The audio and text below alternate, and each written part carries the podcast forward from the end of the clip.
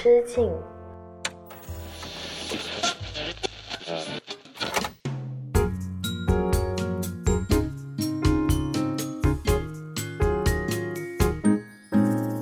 大家好，我是阿车，这里是青年媒体我要我群你旗下的一档单口音乐类播客《一人之境》，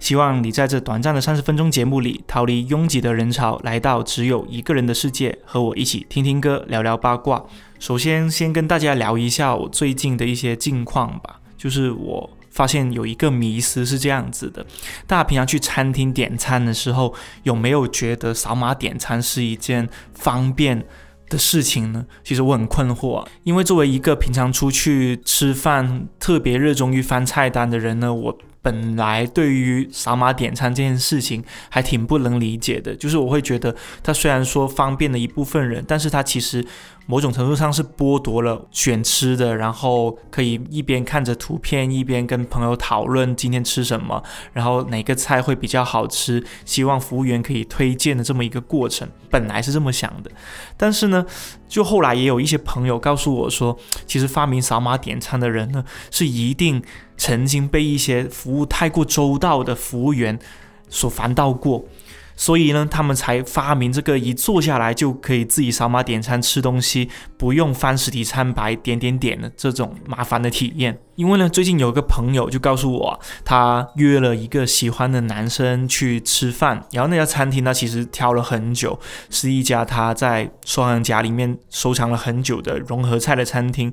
就大家如果有去过一些融合菜，会知道。那些融合菜餐厅呢，他们的体验是比较好的，好到什么程度呢？是没有扫码点餐这个东西，也就是会有一个服务员一直站在你旁边，然后去问你想要吃什么，向你介绍他们今天的招牌菜，以及随时随地提供服务这样子。那结果两个人就坐下来开始翻着菜牌点餐嘛，女生呢就很自然的讲起自己一些最近开心的事情，结果呢服务员就过来问了，要点餐吗？突然间就打断了他原本的那个想要讲那些最近发生的还开心的事情给那个男生听那份心情了。后来呢，又到了那个男生开始讲自己最近的一些苦恼了啊，说自己最近工作压力还挺大的，然后也在努力在克服着。然后我的那位女生朋友她也在津津有味的听着嘛，想着说可以终于可以听到一些那个男生一些心里话以及真正烦恼的事情了。结果呢，服务员又跑过来说：“不好意思，我帮你加点水。”又打断了他们的对话。那好不容易两个人整理好了心情，终于开始探讨一些更加深入的问题了。比如说，诶，有没有想过谈恋爱啊？就虽然工作很忙，就是有没有喜欢的人啊？什么样？就大家都知道嘛，大家经历过这个暧昧的阶段都知道，这种一般来说就是要直入主题了，要开始聊两个人有没有可能发展，或者是去透露一下对方或者是自己的一些想要谈恋爱的意愿了。结果呢？应该是另外一个，好像是厨师长还是主理人之类的，你就知道，就是这种融合菜餐厅，一般有个人是很闲，在那里走来走去的，不知道在干嘛，过来瞄了一眼他们吃的菜。就提醒了一嘴，说：“哎，这个肉要趁热吃哦，不然凉了就不好吃了。”我的朋友当时就说了：“要不是他当时稳住了心态，就他这个臭脾气，很可能就直接摔筷子骂人了。”然后他最后买单的时候呢，服务员就一边出示账单，一边就问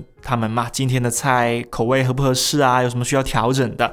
男生忽然间就来了一句。你们的菜还挺好吃的，就是服务有点太过热情了，我们都没有好好说上话。那事后呢，我的朋友就跟我讲起了这件就是约会奇遇嘛，就开玩笑的说，像他这种单身四五年依然无法恋爱的理由呢，很可能是因为他身边也有太多这种随时随地会打断气氛的服务员们。这个服务员是打双引号的，不仅是这种在餐厅里面太过热情，随时随地冒出来要服务一下你的服务员，以及有可能是他身边有很多朋友也是这种，哎呀，就是时不时就跑过来问一下他最近感情状况怎么样，导致了他有很多，比如说正在酝酿的感情也好，或者是那些想要自己偷偷解决的感情困惑也好，都没有办法自己好好去面对，被迫的拉进一个更加现实也好。或者是更加第三方角度，那个旁观视角去看待它。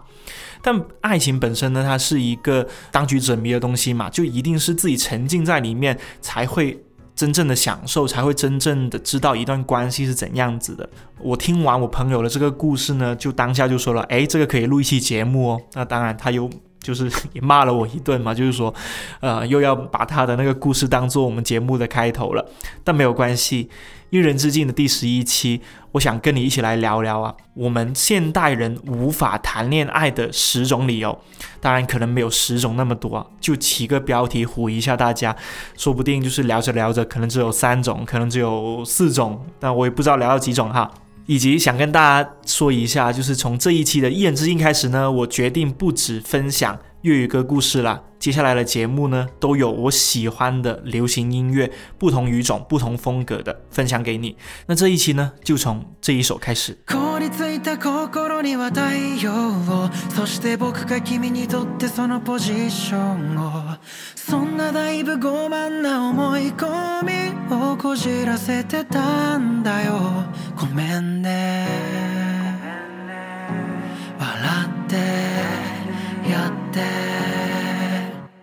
やけどしそうなほどのポジティブの冷たさと残酷さに気づいたんだよ。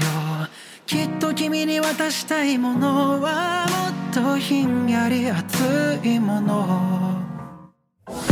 綺麗事じゃないけど否定で揺るぎないもの。上辺よりも胸の奥の奥を温めるもの。理想だけはあるけど心のどこ探してもまるで見つからないんだよ。伝えたい伝わらないその不条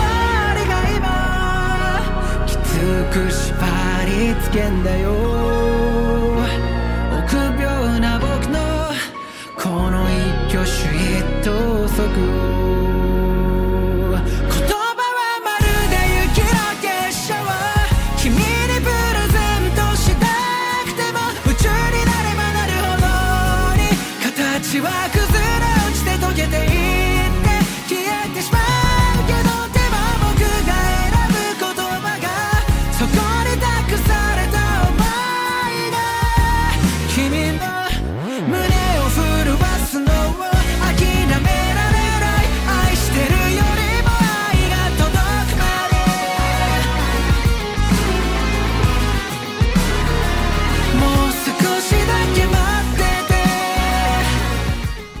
法恋爱的第一个理由可能是纯爱已死。那排在我去年的年度日剧第一名呢，正好又是一部纯爱日剧啊。大家知道了，日本人拍纯爱是有一手的，就好比当时就新海诚的秒速五厘米，然后什么你的名字什么之类的，就是各种的纯爱戏码，大家都可能知道了，日本人都是非常熟悉的。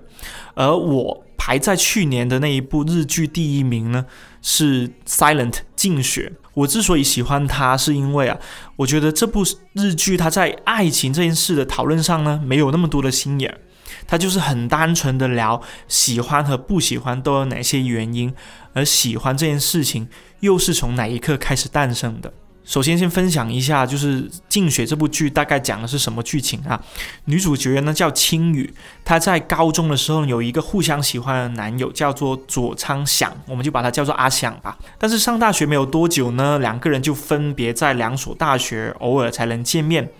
那这个时候呢，阿响突然间就向女主角提出了分手，他的理由是我有了喜欢的人了。那女主角青羽当然就很伤心呢，但是她打心底里呢对阿翔呢是没有恨意的，因为她一直觉得对方不是这样的人，他一直是一个很不错的、很真诚的，而且是他们两个在分手之前感情也一直很好。后来呢就分手了，也没有办法，就各自有了自己的一些境遇。然后女主角青羽呢就跟一直喜欢自己的男二在一起了，那个男二呢也是他们俩的高中同学，同时也是阿翔的好朋友。那我觉得就是。交代了这个剧情呢，我觉得第一集的最后我是印象特别深刻的。他讲到的是女主角青羽呢，她在日本的世田谷车站外面，忽然间偶遇了很多年没见面的阿翔，就是前男友，就跑过去抓住他的衣袖。阿翔呢，转过头来看着她，一句话都没有说出口。那青鱼呢就忍不住追问他：“你为什么突然间跟我提分手？为什么突然间就消失这么多年？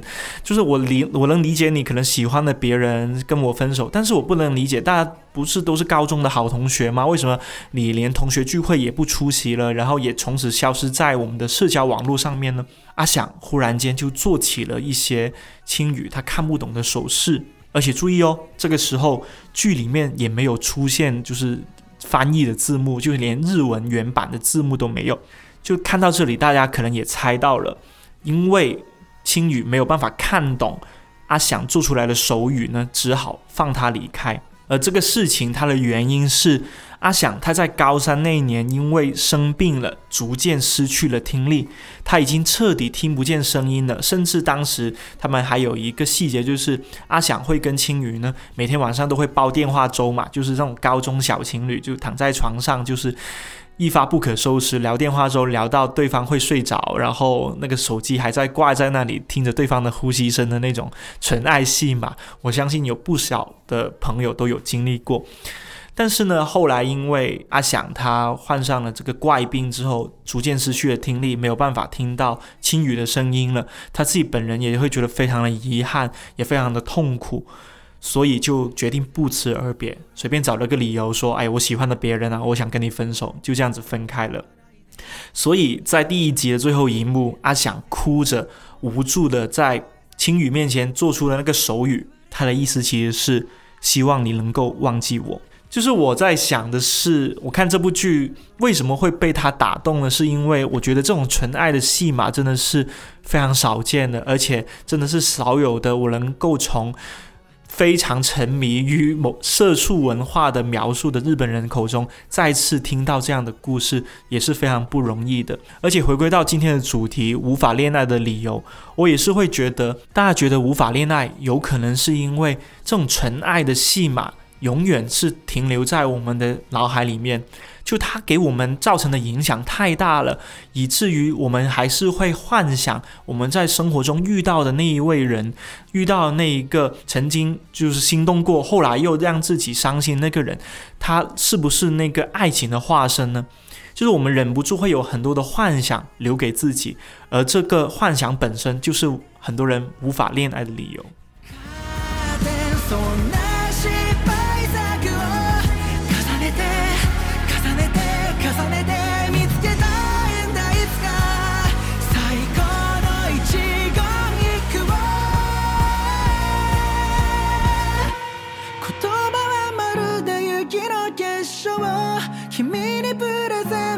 たとして時間が経ってしまえば大抵記憶からこぼれ落ちて溶けていって消えてしまう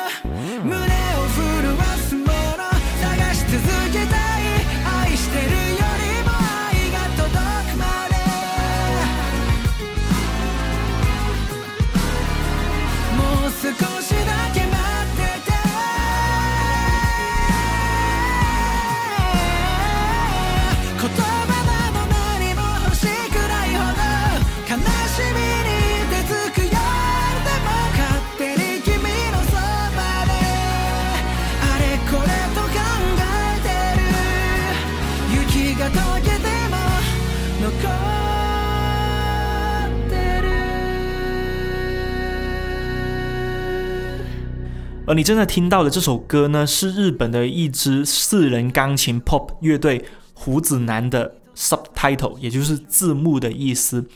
首先可以跟大家聊一下胡子男这个支乐队啊，因为我个人也是非常喜欢他们的音乐，也真的听了他们非常非常多的歌。但是呢，因为一直以来在艺人之境，我都是以分享粤语歌为主嘛，所以这一次也是第一次分享就是日本的 J-pop 给大家。那胡子男这个名字的意思呢是什么呢？是即使到了适合留胡子的年纪，这群团员们也要继续创作让人心动的音乐。大家能够想象，就四个男生的一个约定嘛，他们本来是大学同学，是因为做音乐呃结识在一起，然后组成这样子一个组合的。然后他们的音乐风格给人的感觉就是那种会让人心动啦，心扑通扑通的跳，心跳加快的这种感觉。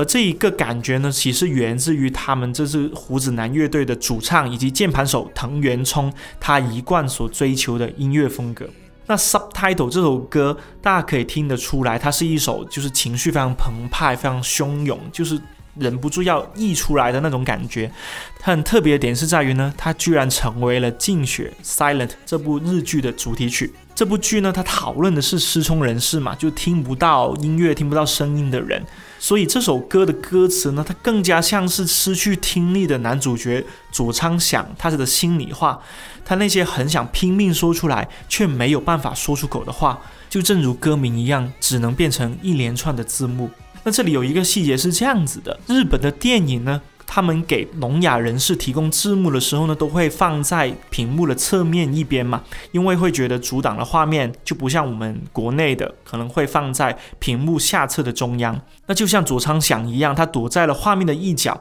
躲在了青雨的故事的一角。同时呢，因为字幕它也不是那种可以脱口而出、即时呈现的，它只是一种补充，就像是聋哑人是活在我们普通人、正常人、健康人的世界里面，他们也只是仅仅作为一种感觉的补充。他们表达的情感也不是即时的，而是通过手语这种这么复杂，而且是你如果没有经过系统的学习跟训练，是没有办法读懂他们内心所想的。这种字幕它有点像是一种延迟的情绪的表达吧，所以也非常像我们平常给。我们喜欢的人发微信消息的时候，我们也会在对话框里面编辑很大串的文字，又一遍一遍的改，一遍一遍的把它删掉，不停的组织自己心里所想。那回到《静雪》这部剧里面，就有点像是那一位失去听力的卓昌祥，他想要传达给自己很喜欢的女生青雨那一份怯懦的爱，请你再稍微等一等，因为我还没有想好我该怎么说我喜欢你。我在想的是，这样的纯爱故事在这个时代实在太罕见了，罕见到我甚至有点怀疑，很多朋友无法恋爱，就是因为从来没有见到过纯爱的样子。大家对于爱的想象和定义，都是互联网上面真真假假的情爱故事所塑造出来的。就像我喜欢看《静雪》这一部日剧，也是因为里面的人没有那么多心眼嘛。那回归到这部剧的剧情，它后来都是怎么发展的呢？女主角青鱼呢，她偶遇了就是高中毕业后失聪断年的前男友佐仓响嘛，就为了更舒服的和对方聊天，他就报名学习了手语。别说男主角了，就看到这里，我作为观众我都忍不住怀疑了：天哪，你不要这么圣母好不好？就是这是同情心在发作吗？你以为自己学手语就真的可以就是跟他在一起吗？一个。健康的人跟一个聋哑人是想要在一起还是非常困难的吧？但是女主角就可以大大方方的告诉对方，也告诉所有的观众：我陪着你，不是因为同情你，而是真的想待在你身边。就是天哪！我看到这里的时候，我就一直在想了，呃，这种纯爱的戏码，果然就只有日本人能够拍得出来。而且呢，佐仓想当然也很想逃避见面嘛，因为他自己心里面也觉得不可能让就是因为自己的这个生病而导致的失聪，呃，就是连累了拖累了自己喜欢的人嘛。但结果青羽呢，他还是坚持要面对面和对方说话，就我们不要发短信了，我们也不要隔着电话聊天了，我想面对面跟你聊，用手语，哪怕我的手语是非常生涩、非常生疏的，我也想当面向你表达我的感情，因为他明白。人与人之间有太多的误解，很想让对方知道，我说出这句话的时候是真的笑着的。就好比我们其实可以想象一下，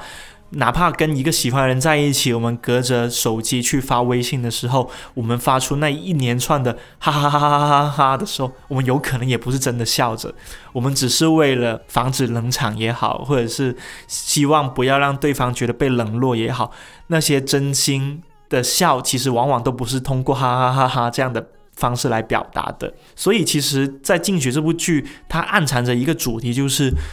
我们作为健康的人、普通的人，那种隔着屏幕发出哈哈哈的那种非真心的表达，又跟聋哑人士有什么区别呢？其实还是要面对面才能看得出来对方在想什么，才能够直接的表达出自己最真实的感受吧。而我觉得这种坦荡的说出心中所想的直球剧情呢，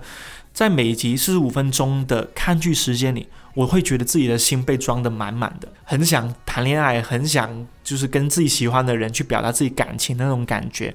因为它本身就很像是这位男主角阿翔一样，我想说的话只能憋在心里。又特别像这首歌 subtitle 一样，我的话也只能变成一串字幕，在延迟的表达，而这种表达就有点像水底很绵密安静的气泡，在升向天空的过程当中膨胀开来，最终它不是引来剧烈的逃逸和破灭，而是化成了一场温柔的雪境。那静雪其实它讲的就是这种。很细密、很绵密的表达，它最后会成为一场温柔的雪。所以我在想的一点是，日本人喜欢写纯爱是有理由的，因为我们是需要纯爱的，哪怕它不是字面意义上的纯，而是被塑造出来的纯。这种纯爱会让大家对于爱情本身不会失去信心。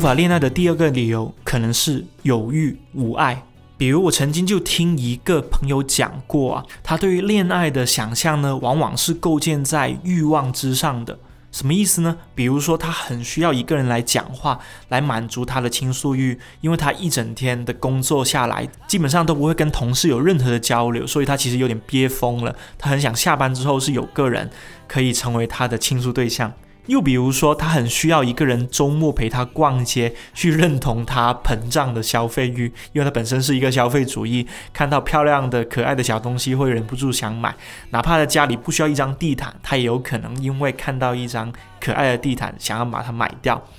所以呢，他也非常需要有这样一个人的存在，可以就是满足他对于每一件漂亮小物品、小东西的认知欲。又比如说，他其实也想象过啊，自己的性欲是否可以跟某个人绑定在一起呢？比如说，跟对方待在一起就能有身体上的反应，他不需要幻想出任何的性幻想对象，只要有一个人存在，可以让他的身体有最直接、最诚实的反应，这样也不错啊，好像。但这些呢，大家可以听得出来啊，在爱情的关系里面。似乎通通都是不成立的，因为我这位朋友他其实很了解自己的欲望是什么，却从来没有见到过自己能够表现出来的、流露出来的爱是什么。前段时间呢，我有听说过他的爸爸因为心脏手术住院的消息嘛，我就很久没有跟他聊天了，就打开微信跟他就是稍微的聊一聊，我就问他情况还好吗？结果呢，他就发给我一张照片，是他靠在陪护床上面的一个盒饭。就看起来像是扒拉了两口，没什么食欲又放下了的。那我也能理解他了，因为就是那段时间他应该过得蛮辛苦的，心情肯定很差。毕竟呢，第一个是她她是独生女嘛，就是只有家里只有一个孩子可以照顾爸爸，同时呢又因为工作很忙，他又只能自己来回办公室跟医院去照顾他爸。有时候偶尔晚上就是需要陪护的时候呢，又要过夜嘛，就是。可能匆匆的回家洗个澡，又回去医院这样子。因为我自己也经历过这样的事情，所以我会觉得那段时间是很辛苦，而且特别需要有人陪伴的。但我没想到的一点是呢，他突然间。告诉我啊，待会他的就是等他的爸爸的姐姐，也就是他的好像是他的姑妈吧，他姑妈过来接班之后呢，他就要回家好好洗个澡，化好妆，换衣服了。那我就很好奇了，你就是都这么累了，这段时间压力又那么大，你你去哪？就是化妆换衣服？他说去约会。那我就这非常惊讶，就是居然还有心情去约会。因为在最近呢，他说他认识了一个有很有好感的男生嘛，而且竟然呢是在医院护士开的那种什么病友家属群里面加的好友。就我没想到，现在的年轻人，我的同龄人们，就是加好友，就是认识陌生人，居然是在病友家属群可以加到。当时呢是因为想要借一张就是折叠的陪护床嘛，因为他当时需要过夜，然后这种陪护床呢是需要临时向医院去预约租借的，那正好。又借完了，结果呢，就是他在群里面就问有没有哪一个病人的家属，他是有这种陪护床是多出来的，或者是今天晚上不用的，可不可以借他一下？因为他那天晚上要看着他爸去吊针嘛，去打点滴这样子，就正好这个男生就冒出来了，说：“哎，我有，我我借给你吧。”就直接把那张床在好像是不知道几楼就扛下去给他了。结果呢，就是两个人就这样倾诉着各自家人的病情呢，就问一下你爸爸怎么样啊，我妈妈怎么样啊，就聊着聊着，有时候又帮忙看一看那个针水掉完没有，有时候又帮忙出去打个饭，慢慢呢就有了这种同病相怜，就觉得两个人这段时间压力也很大，也很需要有个人倾诉跟陪伴，去共情自己的这种感觉。那我很惊讶的一点就是呢，那个从前说只知道欲望不知道爱的那位朋友。他竟然也因为这么奇怪的一件事情萌生出了爱的感觉，而人通常在心理状态虚弱的时候呢，我觉得哈会比普通状态下更渴望爱情的进入。所以我在想，无法恋爱的第三个理由，有可能是人很难在精神健康、状态良好、抵抗力好的情况下遇见爱情，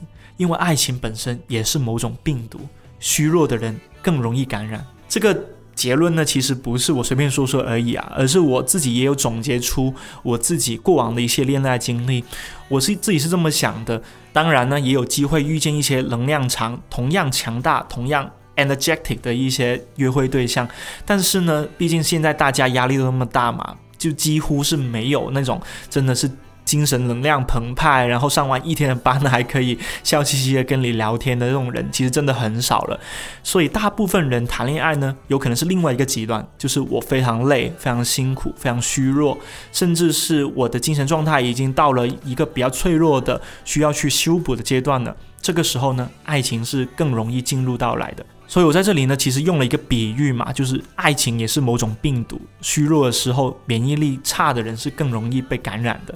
也是这个原因，正因为大家现在都很多朋友嘛，可能在其他的精神层面，比如说兴趣爱好，或者是自己的一些朋友，或者是自己其实的精神世界已经足够丰富了，那在这个时候呢，往往就更难谈到恋爱嘛。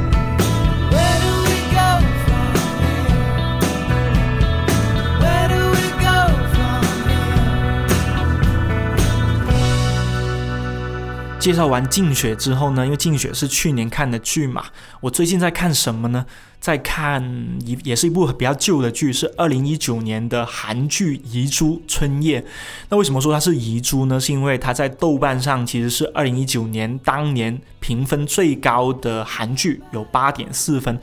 八点四分对于韩剧来说算是一个还蛮不错的数字吧。自己看完之后呢，我会觉得这个分数其实打低了哈，因为我是非常喜欢的，但我也能够理解打低的朋友为什么而打低。那我接下来就可以再继续讲一下，就是这一份。打分的心情到底是有什么不一样吧？而你正在听的这一首歌呢，就是《春夜》里面的插曲，也是集合了布鲁斯和摇滚于一身的美国创作歌手山形瑞秋的一首作品《Low Direction》。然后大家听到这首歌的时候，就会明显的感觉得到他想表达的是是一种什么样的感情呢？是一种我不管你在哪，反正。我过来了，就是一种非常勇的，我只奔向你，我只为你一个人而来的这种感情。而春夜讲了一个什么样的故事呢？我觉得可能跟这首歌想要传达的感情也有点像啊。由韩志明所饰演的女主呢，叫做李静仁，她有一个恋爱四年、计划结婚当中的男朋友；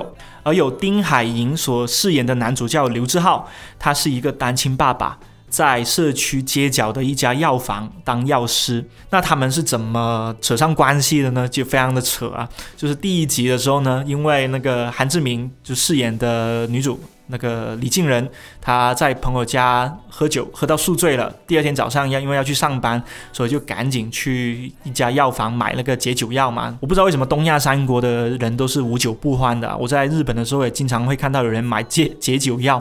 也没想到在韩国呢还有专门的一袋，就是类似于那种功能饮料还是那种保健饮料之类的。李静仁就去那里买药嘛，就碰上了那里的药师，帅哥药师刘志浩。就这样子，两个人互相看对眼了。就这个开头呢，非常符合韩剧的节奏啊。像刚刚对比了一下，刚刚静雪的那种纯爱的，有很多遗憾想要弥补的，然后那种心里面空了一块的那种感觉。韩剧呢是真的是非常直球啊，而且是那种游走在。情感道德边界的这种直球，这也是我为什么刚刚在讲，很多人给春夜打低分也是有原因的。也许是一群就是道德感比较强的朋友吧，他们无法接受这种人就是在。感情当中互相的摇摆，那种摇摆不定的那种感觉，他们可能未必能够理解。但是毫不夸张的说呢，我在看春夜的时候，有很多次都捂住了嘴巴，在床上大喊大叫。特别是现在就是下班之后的深夜，我回到家里面特别不想睡觉，就就是会倒一瓶酒啊，然后就是开始一边喝酒一边就看春夜嘛。要看着看着，有时候甚至会把酒打翻了。就有一幕是这样子的，我就跟大家讲一下吧。男主呢？就是让女主上去自己的公寓去等他嘛，就可能说，哎，我先处理一些事情，你先去我的公寓去找我，就是单身公寓嘛，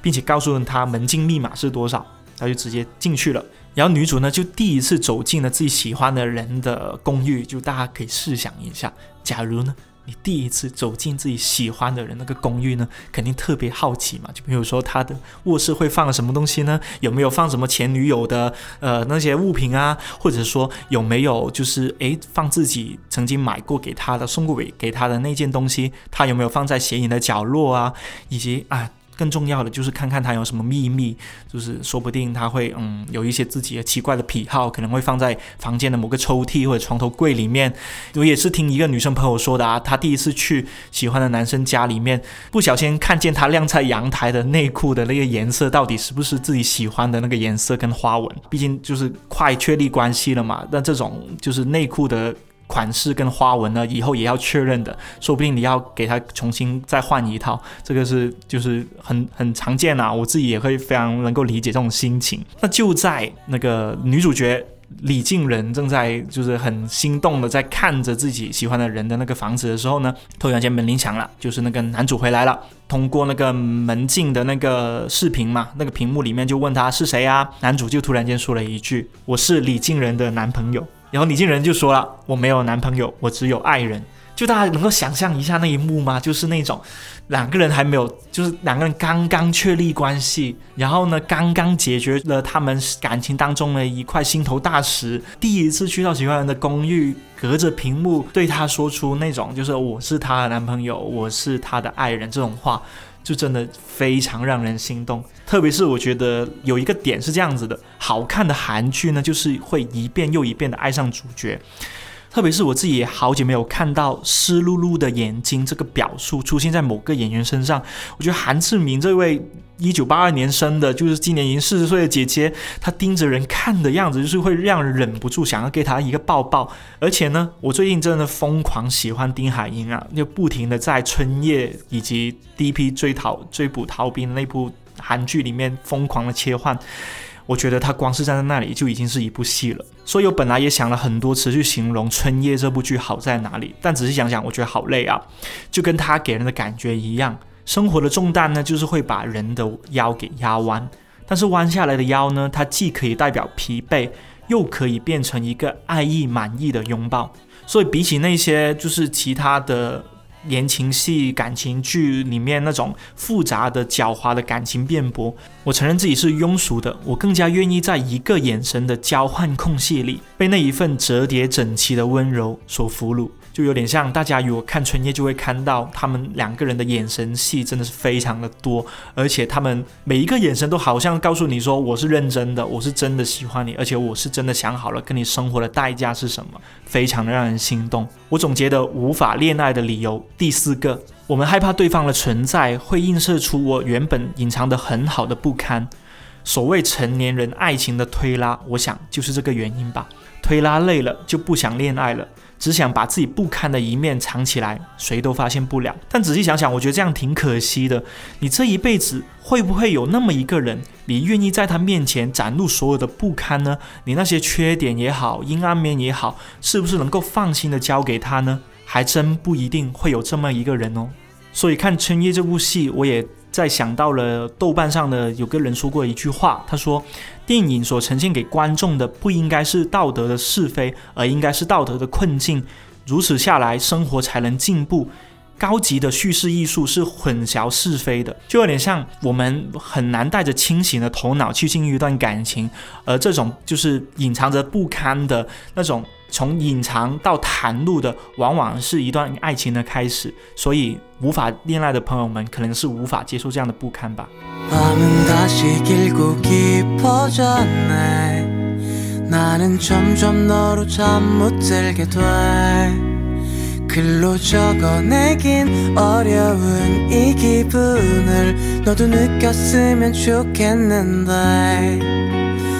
너는 아무 생각 없이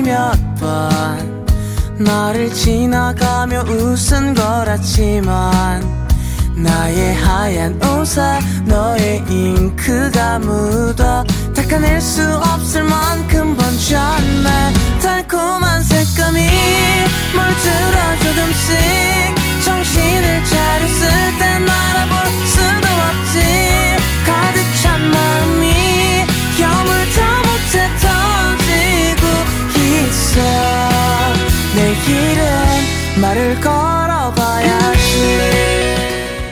无法恋爱的理由第五个，无法接受遗憾。其实我也曾经想象过啊，像《静雪》《春夜》这样的剧到底好看在哪里？我为什么会这么沉迷看这样子的又纯情呢，又是那种成年人爱情推拉的这种剧？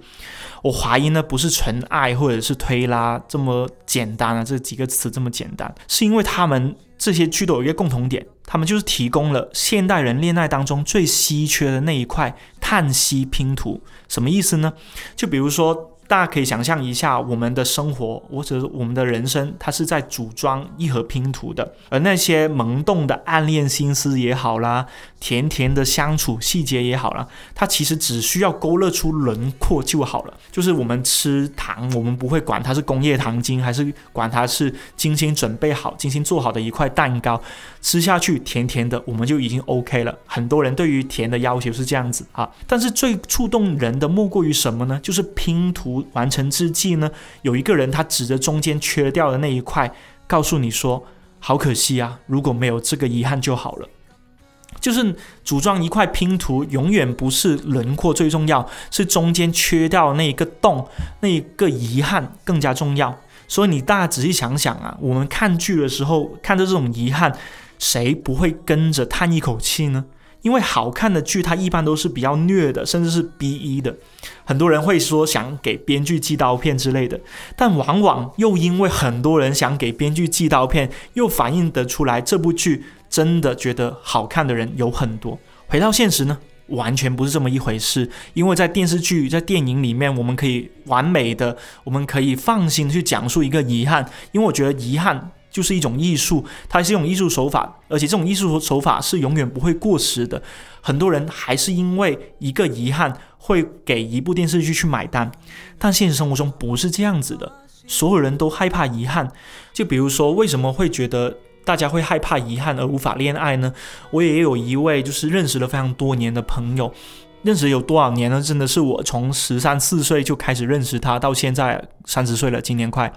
然后他也很久很久没有谈了，具体多久我也忘记。但有一次我跟他喝咖啡嘛，然后喝完咖啡之后送他回家，就坐在车上就开始跟他也有的没的开始聊起有没有喜欢的人啊？因为其实我本来也。挺不想问这样的问题，我觉得每次问这种问题，我都很担心对方会讨厌或者是不想聊。想聊的话，自然就会聊嘛。但结果呢，他其实也有很坦诚的说，他有认识一些新的男生，然后他也觉得对方还不错，不管谈吐也好，衣着打扮也好，都是自己喜欢的类型。但是呢，一时只加了微信不聊天，就除了工作之外没有任何的交集，我就非常惊讶了。我就问他那。啊，好歹可以，就是朋友圈点赞完之后，可以稍微聊一下朋友圈内容啊，或者是找个机会，找个借口可以约个饭，就是哪怕谈不了恋爱，多个朋友也好嘛，毕竟是你自己有好感的人。呃，他说不了不了，就是我很害怕，万一谈了之后，或者是哪怕真的认识了之后。对方未必能够接受到我其他的一面，或者是我未必能够接受对方其他的一面，这样子打破幻想会让我觉得更加难受，会比思念更难受。其实我听到这里的话，我也会觉得说不想劝他再努力、再直求、再前进一步了，因为可能在很多朋友看来，就是害怕遗憾本身要比害怕爱情要更加大吧。所以说，能够理解害怕接受。遗憾的朋友们，为什么无法开始一段新的感情？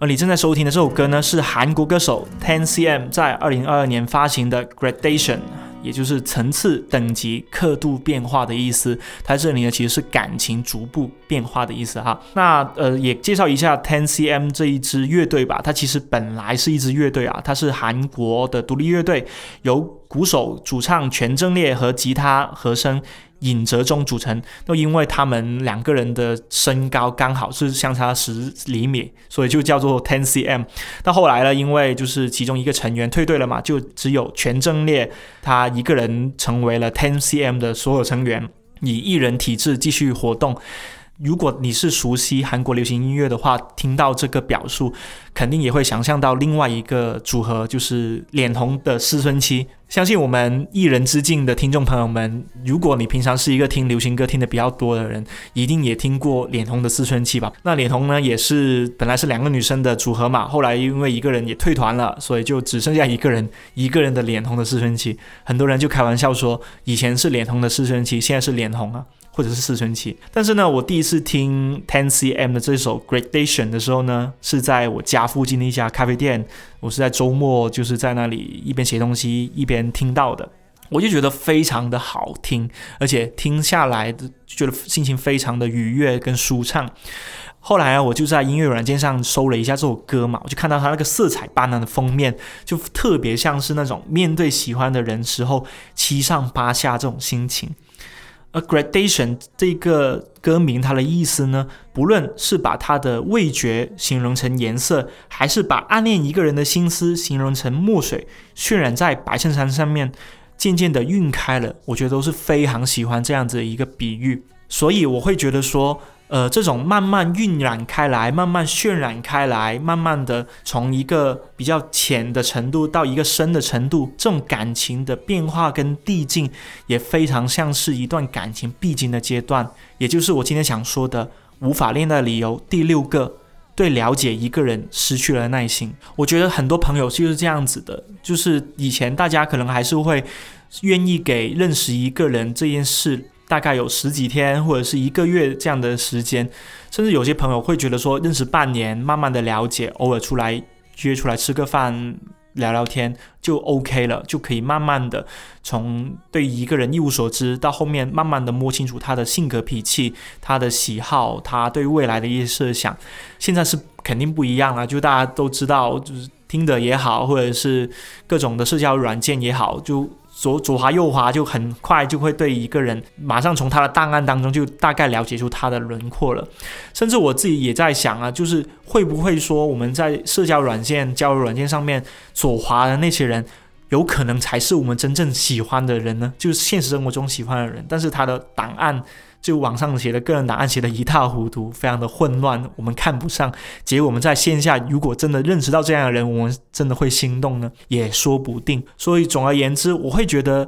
现在这个时代，大家了解一个人耐心确实不停的在下降，下降到我已经没有办法把我生活当中多余的耐心分给一个人的程度了。所以无法恋爱，好像也能够理解。为何未放手？差一些不要我吧，为何又再忍？并没什么亏欠我吧，为何犯罪作恶都找到借口作罢？曾怀疑与后悔吗？差一些失去你吧，为何没法改？明明下次多次乱麻，不去。其实你也很多景仰这爱你吧，很感激依然留下。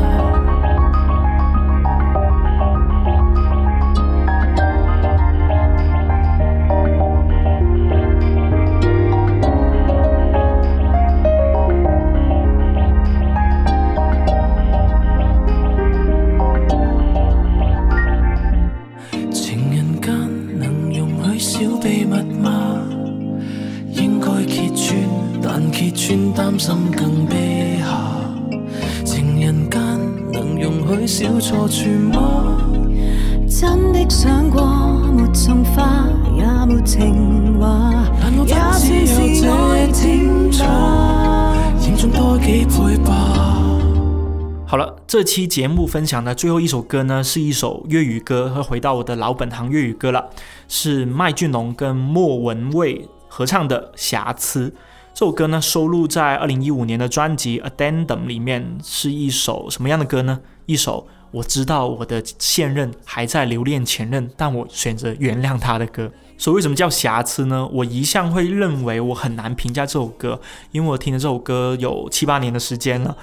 因为它有很多句歌词呢，我都觉得非常的吻合现在很多现代人的一些爱情当中的一种心境。比如说这一句哈。情人间能容许小秘密吗？情人间能容许小错处吗？就情人间能容许小秘密吗？情人间能容许小错处吗？这两句歌词呢，分别是由男生跟女生，也就是麦浚龙跟莫文蔚分别演唱的。男生就唱了：情人之间能不能容许有小秘密呢？也就是说。其实我还一直对于十年前分手的那位前任有点念念不忘，这个小秘密我是可以拥有的吗？我是可以在跟你一边交往的过程当中，一边有着这样的一份心情的吗？他自己是非常的困惑跟挣扎的。而作为女生，她就说：情人间能容许小小错处吗？就这种像我的男朋友，他还惦记着前任这种。算是一个错处吗？但是他又没有什么实际行动哦，他还只是停留在念想当中。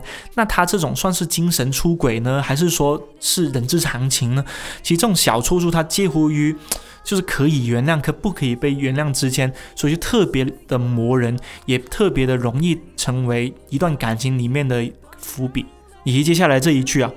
明明瑕疵多骑乱马，明明瑕疵多似乱麻，就大家可能跟一个人在一起久了之后，就会慢慢的发现。对方身上真的是有太多的缺点了，缺点多到甚至有点盖过了我当时喜欢他时的那些优点。这也是很多朋友无法恋爱的理由之一，就是很害怕接受到对方的缺点也好，或者是那种万一看到之后，我到底要不要原谅他的那种纠结的情绪当中。以及《瑕疵》这首歌，我最喜欢的是最后莫文蔚的这一段，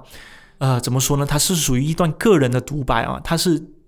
又唱又念的这样子的形式把它唱出来的，他是这么说的：我共你关系如等大石开花，美好一刹可杀死我吧，因此不舍者满场颓垣败瓦。他是什么意思呢？我跟你之间的关系就如同等大石开花，就大家能够想象，就是像铁树开花这样子，美好的那一刹那已经可以杀死我了。因此呢，我才这么的不舍得这满场的颓垣败瓦，就怎么什么意思呢？我跟你的关系真的是已经走到这么一步了，我跟你经历过的那些美好的、幸福的、甜蜜的瞬间，其实已经成为我人生当中不可磨灭的一段记忆了。所以我在想，是不是那些美好的记忆，它美好到？他幸福到已经可以让我足够掩盖掉你做错的那些事情，那些已经千疮百孔的这一段感情呢？其实我是不知道的，我还在等待着一个确切的答案。而且呢，麦浚龙跟莫文蔚合唱这首《瑕疵》呢，它收录在《Addendum》这张专辑里面，也就是前面几期的《一人之境》，我也有跟大家分享过，《Addendum》其实是麦浚龙的一个关于十年的爱情故事策划。其实这个故事它背后其实有一个原因，就是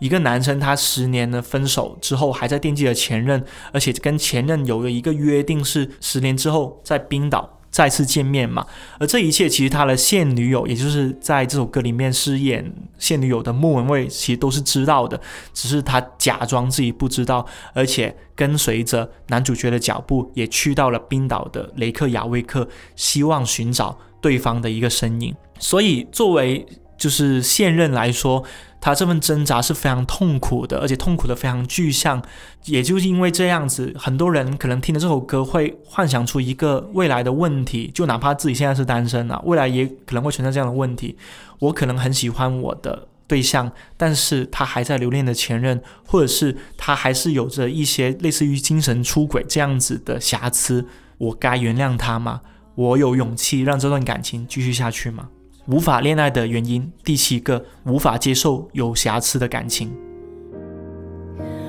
早知道原离吧，因此我也没惊愕。找快乐先收课，情是要接受最差。等天国那胜利也一秒吧。过窄先知路遥远又可怕，我共你关系如等大石开花，美好一刹可杀死我吧，因此不舍这满场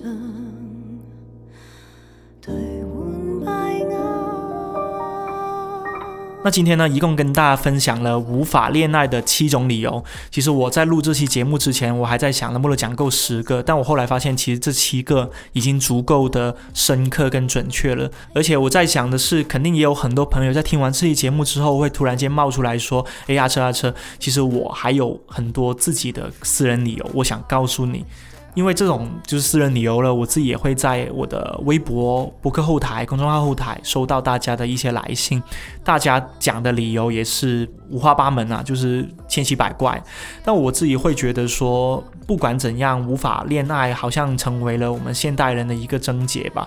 就是哪怕是我自己去日本旅行的时候，日本是一个。那么喜欢讲纯爱故事的城市，但我几乎没怎么见过手牵手在街上逛街的情侣，我是非常震惊的，就真的很少，少到我都没有什么印象了。唯一一次呢，是记得在涩谷的车站，那天晚上呢是大概晚上的十点钟左右嘛，我们就想坐地铁回酒店。就在涩谷那个车站，我们看到了一个男生，他穿着一身类似于那种应该是男子大学的那种校服吧，不知道他是男子高中还是男子大学的一套校服，然后提着一个小小的公文包。结果对面呢就跑来一个女生，是穿着就是 J.K. 制服的一个女生，当然有可能就是他本来的校服了，飞奔向他，直接。整个人扑到他的怀里，然后两个人紧紧的抱在一起。说实话，路过看到这一幕的时候，我还蛮惊讶，而且就忍不住叫出声来，就像看春夜那个时候的那种春心萌动的感觉。但结果我发现，身边路过的这些日本人们呢？非常的冷漠，他们甚至连看都不看，就这样子路过了，真的有点下头啊！那一刻，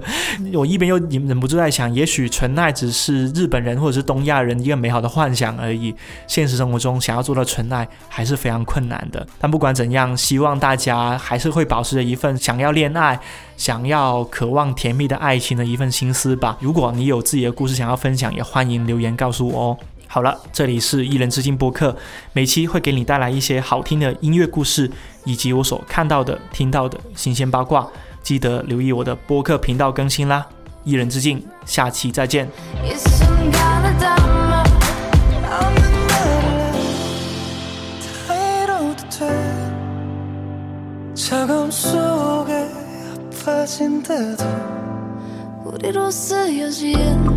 이 하나만 남는다면